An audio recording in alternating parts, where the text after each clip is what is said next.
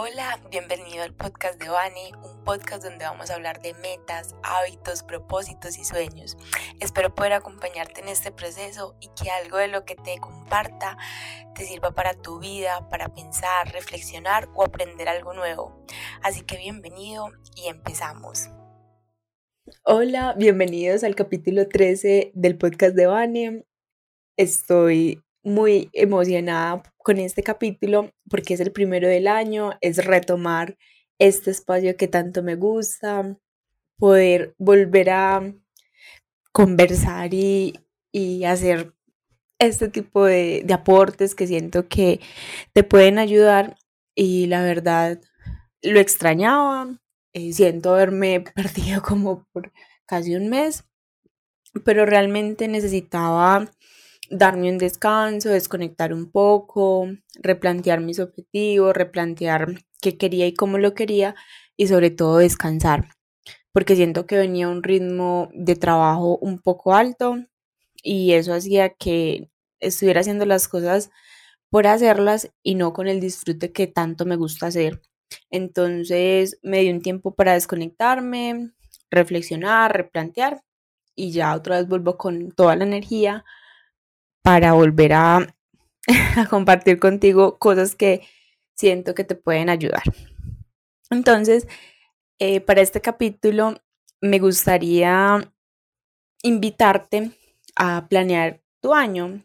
Mm, esto porque siento que es algo que es útil. A mí me ha servido hacerlo los últimos años que he venido haciéndolo y siento que me ha permitido hacer las cosas con más intencionalidad y tomar decisiones en el día a día enfocadas y de acuerdo a las cosas que yo veo prioritarias.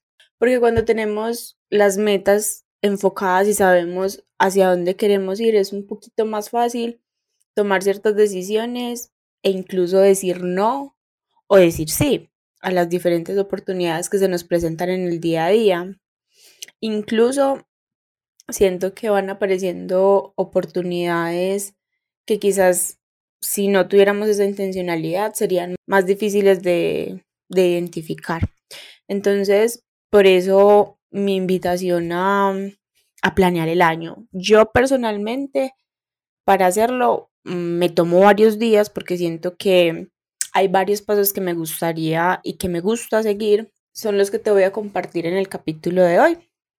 Puedes hacerlo así, puedes hacerlo eh, como de la forma en la que a ti te funcione. A mí me funciona hacerlo así, por eso lo comparto. Pero puede que a ti te funcione diferente o en menos días o con menos pasos o de entrada no acostumbres a hacerlo. Yo siento que cuando escribimos nuestras metas, nuestros propósitos, es más fácil lo que decía ahorita, ponerle una intencionalidad. Y cuando digo metas y propósitos, más allá de pensar en cosas tangibles, es también darse la oportunidad de pensar en esos intangibles, intangibles como las relaciones interpersonales, como el crecimiento personal, como sentirnos cómodos con nosotros mismos, sentirnos cómodos con nuestro proyecto, con nuestros procesos, descansar, o sea, incluir áreas que generalmente no se tienen en cuenta pero que son también muy importantes y que son, a mi parecer, las que finalmente marcan una diferencia entre ese bienestar. Cuando te hablo de metas y propósitos, no necesariamente son cosas tangibles, también puede ser sentirnos un poco mejor. En mi planeación del año pasado, por ejemplo, yo lo hice como en dos momentos, eh, iniciando año, a mitad de año, y cuando revisaba finalizando el año, esos diferentes propósitos, yo veía un cambio en esas metas y en esos propósitos porque dejé de enfocarme tanto en lo tangible y pasé a enfocarme un poco más a sentirme bien con lo que soy y lo que tengo, que a veces como que lo decimos de dientes para afuera, pero no terminamos de creerlo. Entonces, esa es un poco la invitación a que cuando y si decides hacer la planeación como te la propongo o como a ti mejor te fluya, también lo tengas presente y en cuenta.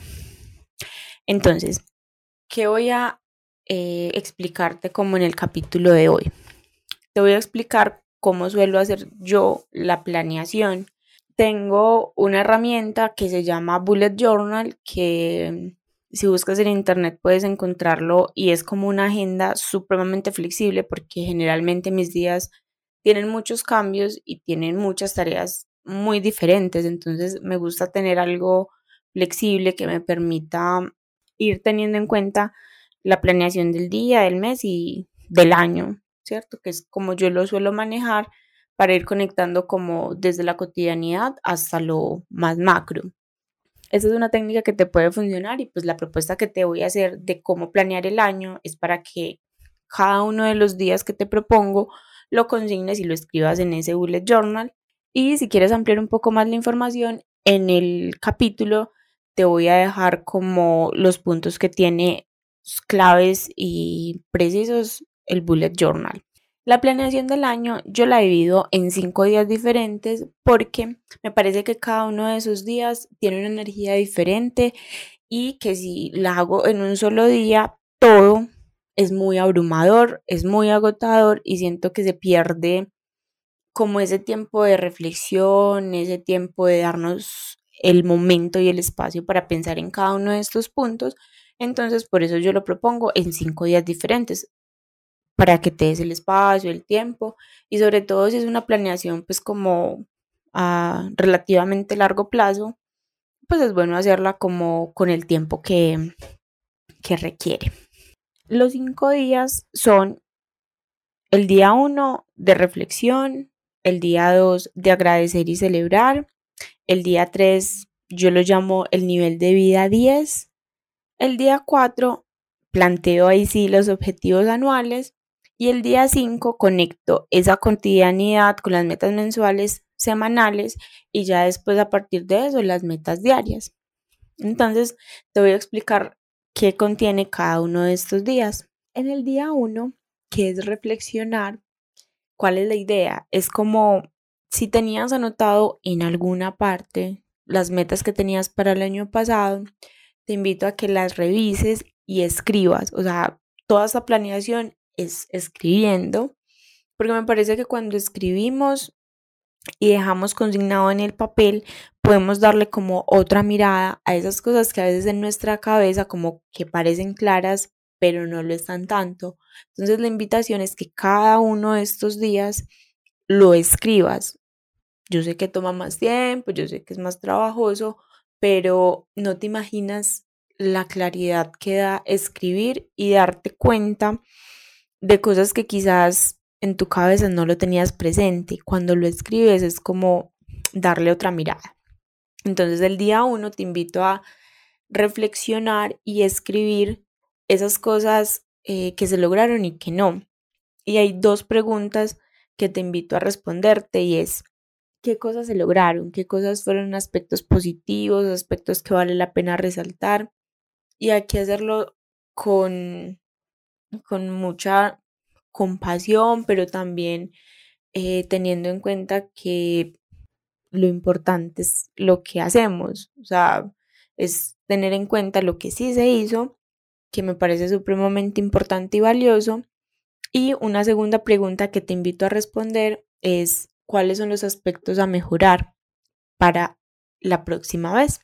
En caso de que no tengas como tal anotadas en ningún lado como estas preguntas, pues o estos objetivos que tenías. También lo puedes hacer con áreas de la vida, que te voy a proponer algunas. Puedes tomar de estas las que mejor te parezcan.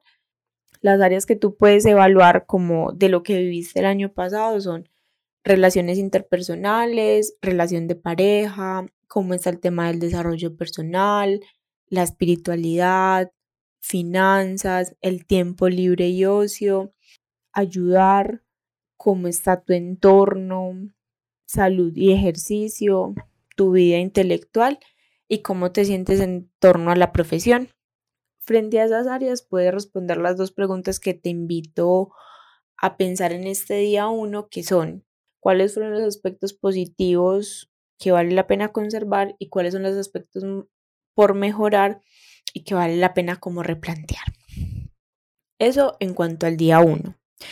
El día 2 es un día que a mí me parece supremamente especial porque la invitación es agradecer. A veces en el día a día vamos muy rápido, vamos muy rápido como con las ocupaciones, con las cosas del día a día y nos olvidamos de agradecer las pequeñas cosas o incluso agradecer las grandes cosas, lo que sí hacemos, lo que sí tenemos, lo que sí logramos, lo que sí somos. Entonces la invitación es a enfocarte en esa energía de gratitud, porque yo siento que la gratitud expande las cosas buenas. Entonces, te invito a escribir esas cosas por las que te sientes agradecido, esas cosas por las que vale la pena seguir trabajando, esas cosas bonitas que te pasaron, todo lo positivo. O sea, en serio, date la oportunidad de sentir la gratitud porque se siente muy bien y porque nos ayuda a tener una energía optimista y positiva para mm, el resto de los días de la planeación. Entonces, por eso me gusta tanto, porque siento que empezar el día agradeciendo incluso es una práctica súper bonita y es como hay tantas cosas positivas para agradecer que siento que nunca está de más. Y la otra parte que te invito a hacer en este segundo día es como una pequeña alcancía de logros. Y es una caja de logros que puede ser una caja, un recipiente o algo para meter papelitos. Y ahí la idea es escribir. Y esto es una, un hábito que te invito a incluir en tu rutina diaria. Escribir esos pequeños logros, esas pequeñas cosas que haces en el día a día, esas cosas que sí cumpliste, que sí lograste, que sí hiciste, porque cuando lo escribes y lo vas guardando, en esos momentos en que quizás sentimos que vamos como sin rumbo, como que no sabemos para dónde vamos, como que no es claro lo que queremos hacer y lograr, eso nos va a servir como de reserva de energía para esos momentos y va a ser como una, un ahorro de energía. Entonces, cuando estemos como desmotivados, leer eso aumenta mucho la energía porque es como mostrar pruebas físicas de que sí estamos avanzando hacia donde queremos y de que sí somos capaces de hacer muchas cosas. Entonces, esta caja de logro te invito a adquirir como el hábito de, de escribir esos pequeños logros, pues como hoy tenía cinco tareas para hacer y las hice todas, maravilloso. Hoy quería, no sé, arreglar la casa y la arreglé para la caja de logros. Hoy quería no sé, hacer cualquier cosa y anotarlo, porque son pruebas de que sí estamos haciendo cosas por nosotros o por lo que queremos lograr y conseguir. Entonces, en el día 2 son esas dos cosas las que te invito a hacer. Agradecer por lo que sí se tiene y a crear esa caja de logros para irla llenando con cosas positivas durante todo el año. Para que al final también te sirva como para darle una mirada hacia atrás al año y decir, es que hay muchas cosas bonitas que quizás en el día a día se me hubieran perdido, pero como las tienes anotadas, no se te van a perder. El día 3 es un día que para mí es supremamente especial. Bueno, todos los días son especiales e importantes, por eso los incluyo. Y es una técnica que se llama el nivel de vida 10, también se llama el círculo de la vida, Mm, creo que esos son como los dos nombres principales como los encontrarías. Y en esta se plantea como de alguna forma evaluar diferentes áreas de nuestra vida de 1 a 10 y plantear un punto ideal para esas áreas de la vida para que lo tengamos como presente y en cuenta. Y después de eso, elegir dos, máximo tres en las que nos queramos enfocar para mejorarla y como ponerle intencionalidad.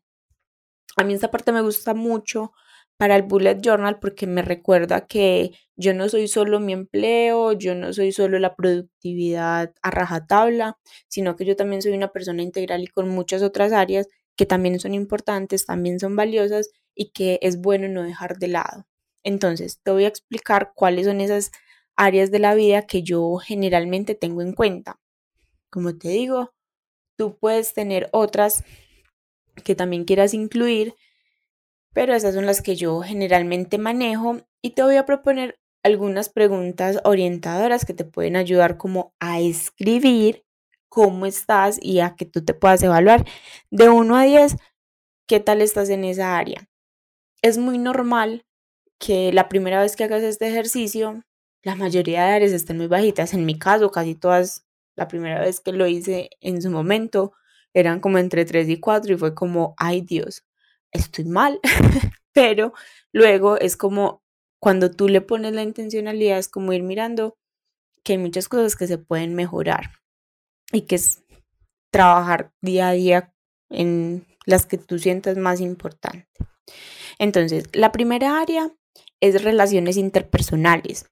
Aquí es preguntarte si te sientes cómodo, feliz, si las relaciones que tienes son positivas, si las disfrutas, si te recargan, si no. Relación de pareja es la segunda. ¿Qué tan feliz o no te sientes? Si no tienes relación de pareja, la puedes omitir o puedes poner cómo te gustaría que fueran las relaciones de pareja. La tres es desarrollo personal qué tan sana es esa relación contigo mismo, qué tal es ese diálogo interno, cómo es tu relación contigo mismo, qué tanto confías en ti. La cuarta es espiritualidad, que yo la relaciono mucho con el agradecimiento, pero si tú tienes alguna religión y te parece importante en otros puntos, pues también cómo te sientes en cuanto a esa espiritualidad, momentos de contemplación, de reflexión. La quinta es finanzas y aquí te invito más que a pensar solamente en cuánto ganas, es cómo es tu relación con el dinero, qué tan sana es, es una herramienta para ti o no, cómo te sientes cuando hablan de dinero, si te sientes cómodo o no, eh, si tienes ahorros. O sea, creo que aquí es más que pensar como solo en el dinero como tal, es también tú cómo lo tomas en general para tu vida. La sexta es tiempo libre, ocio, aventuras y es cómo estás destinando esos tiempos de descanso, si son reparadores o no, si descansas bien o descansas con culpa, si tienes actividades de ocio que te puedan recargar las energías. La séptima es ayudar o la comunidad y es tú cómo te relacionas con la comunidad, qué tanto ayudas al otro, qué tanto ayudas en general. La octava es entorno, cómo son los espacios en los que habitas, qué tan organizados o no, qué tan cómodo te sientes allí, si son agradables. La novena es salud y ejercicio. ¿Qué tal está tu alimentación? ¿Qué tal están esos hábitos de vida saludable? ¿Qué tanto incluyes el ejercicio, el deporte o la actividad física en tu vida? La décima es vida intelectual. ¿Qué tanto lees? ¿Qué tanto te gusta aprender cosas nuevas, estás en cursos, formaciones o cosas que te alimenten esa vida intelectual. Y por último, profesión. ¿Qué tan a gusto te sientes con la profesión en estos momentos o con el estudio o con la ocupación que tienes en estos momentos? Con esas áreas, la idea es que hagas dos cosas. Uno, te la califiques de 1 a 10, en qué punto crees que estás de ese punto ideal que te imaginas. Y la dos es que escribas cómo te imaginas ese punto ideal para cada área. O sea, si estuviéramos en un mundo ideal y perfecto y en un área y en esa área estuvieras en 10, ¿cómo sería? ¿Cómo sería que cada una de esas áreas estén en 10? Y te digo que es ideal porque tampoco quiero que te frustres si no estás como en el punto 10 porque es muy difícil estar en 10 en todas.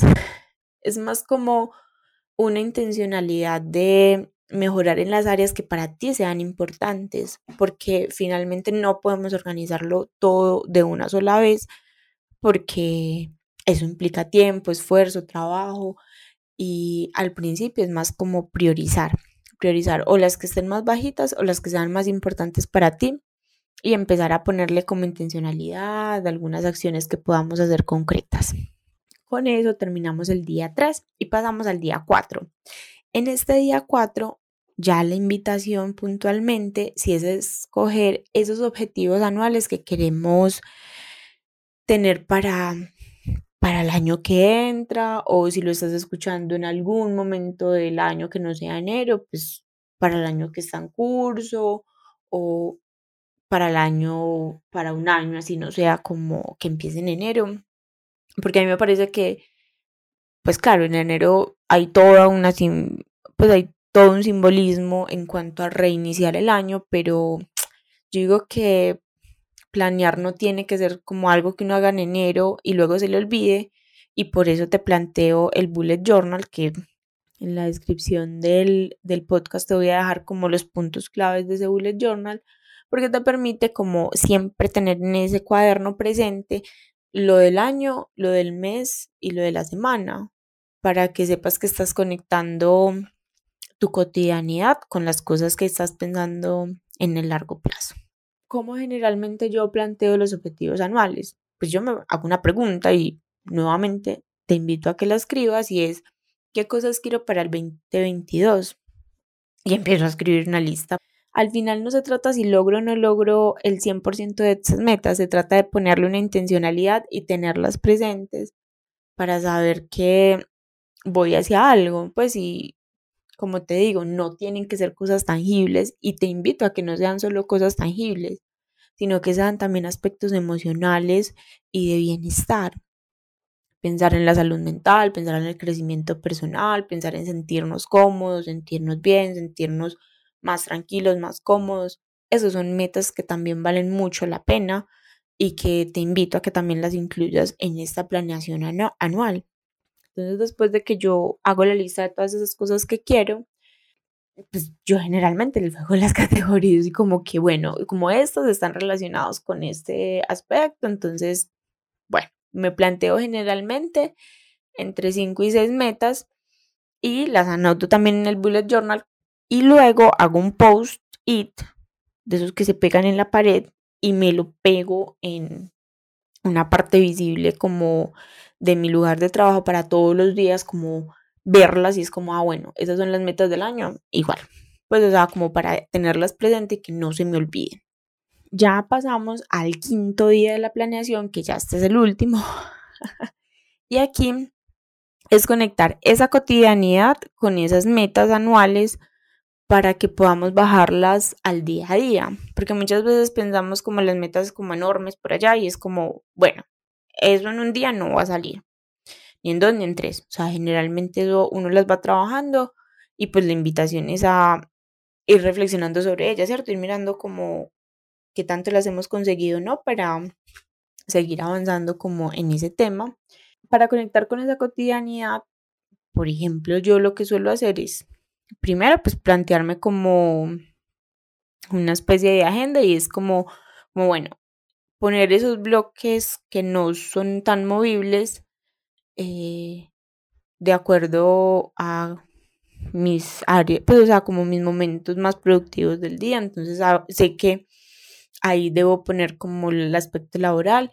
Si por ejemplo tienes un trabajo a tiempo completo, pues obviamente no vas a contar con ese tiempo para el resto de las metas, sino que ese trabajo, pues obviamente ya te implica ese tiempo y es como los tiempos libres los son los que vas a incluir para los tiempos libres son los que vas a tener en cuenta para incluir esas metas que te estás proponiendo.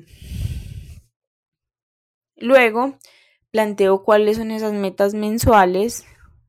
Trato de que no sean como muchas para poder enfocarme más fácil. Y luego de esas metas mensuales escojo como cuáles voy a ir trabajando semana a semana. Y ya en el día a día, o sea, yo todos los días antes de empezar el día reviso el bullet journal y miro qué hay para la semana y qué puedo gestionar ese día particularmente de lo que tengo pendiente. O sea, son como esos punticos a gestionar en el día a día y para ir subrayando, ¿cierto? Como, bueno, se logró, se logró, se logró, y lo que no se logró, pues se subraya y se decide luego si lo quiero continuar o no. Espero que haya quedado como claro o que te haya podido dar ideas de cómo hacer esa planeación del año. A mí generalmente me gusta tomarme como el tiempo para hacerlo a conciencia, tranquila y darle como el espacio porque siento que me va a ayudar a darle cierta dirección al año. Escribir es como la invitación más importante, o sea, que cada uno de estos días los escribas, porque siento que cuando escribimos le damos claridad a nuestra mente, es mucho más fácil luego retomar y es como, bueno, esto se logró, esto no se logró, esto se hizo, esto no se hizo y como tener muy claro lo que se ha hecho y lo que no, porque a veces en nuestra mente se nos va. Entonces la invitación es a escribir. Espero que te haya gustado, que te haya servido. Si tienes preguntas, dudas, comentarios, sugerencias, tú sabes que estoy abierta y me puedes escribir y con gusto te voy a responder. Y bueno, de momento eso sería como lo que quería plantearte para este primer capítulo del año. Espero que te ayude y que te sirva. Fue un poquito más largo de lo normal, pero es que eran varios días, entonces no quería como dejarlos pasar. Tú sabes que generalmente me gustan capítulos entre 15 y 20 minutos. Este fue de casi media hora, pero siento que valía la pena. Entonces, bueno, espero que te haya servido, que lo pongas en práctica y nos escuchamos en el próximo capítulo. Hasta luego.